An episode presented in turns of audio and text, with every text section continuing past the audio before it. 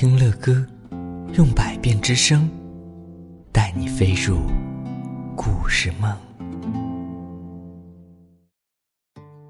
亲爱的宝贝们，晚上好！今天有一位宝贝儿啊，他的网名叫做蓝莓布丁要抱抱啊！这位宝贝儿应该是乐哥的一位老朋友了。他对乐哥说：“他说乐哥，我想听关于学习的故事。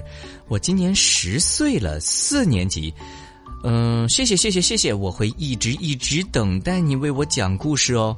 啊，这位宝贝儿乐哥，记得你以前也向乐哥点播过故事，嗯，最近又点播了。好的，看来你是乐哥忠实的小粉丝哟。那我们的胖熊老师为你找到了这篇故事，叫做《阿文的小毯子》，是一篇关于学习的故事。我们来听一听吧。阿文有一条黄色的小毯子。当他还是小宝宝的时候，他就有这条小毯子了。阿文非常喜欢它，不管是上楼梯还是下楼梯，或者是在家里还是在外面，阿文总是说：“嗯，我去哪里，小毯子就跟我骑到哪里。”不管是橘子汁儿、葡萄汁儿、巧克力、牛奶，或是冰淇淋、花生酱、苹果酱、蛋糕，阿文总是说。我喜欢的东西，小毯子，他也喜欢。隔壁的阿姨忍不住说话了：“阿文，阿文长大了，怎么还带着毯子到处走呢？你们没有听见过毛毯小精灵的故事吗？”哦，阿文的爸爸妈妈摇摇头。来来来，我讲给你们听，再教你们该怎么做。这天晚上，爸爸告诉阿文。如果你把小毯子放在枕头下，明天早上，小毯子就不见了。但是毛毯小精灵会留给你一个非常棒的礼物。妈妈说：“是男孩子最喜欢的玩具哟。”睡觉之前呢，阿文把小毯子塞进了裤子里。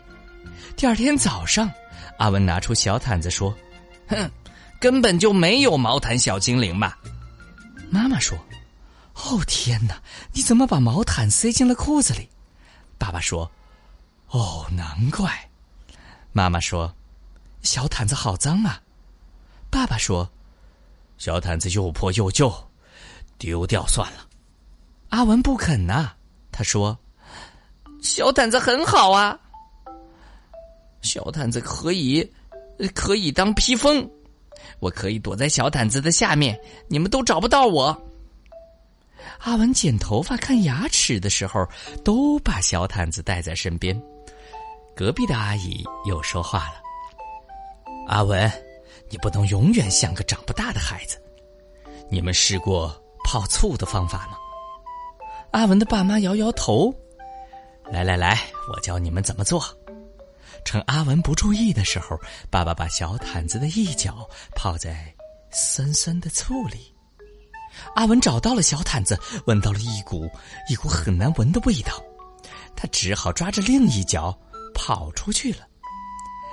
阿文把小毯子放进沙堆里搓一搓，又把它埋在了花园里，然后挖出来闻了一闻，啊，说：“嗯，这下好一点了。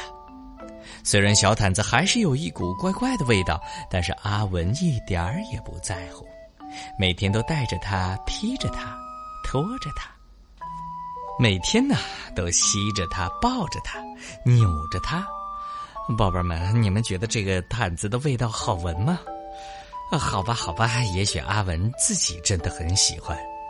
呃，下一集小毯子还会在他的身边吗？我们下一集接着讲这张小毯子的故事。那个觉得今天的故事有点臭臭的，你们觉得呢？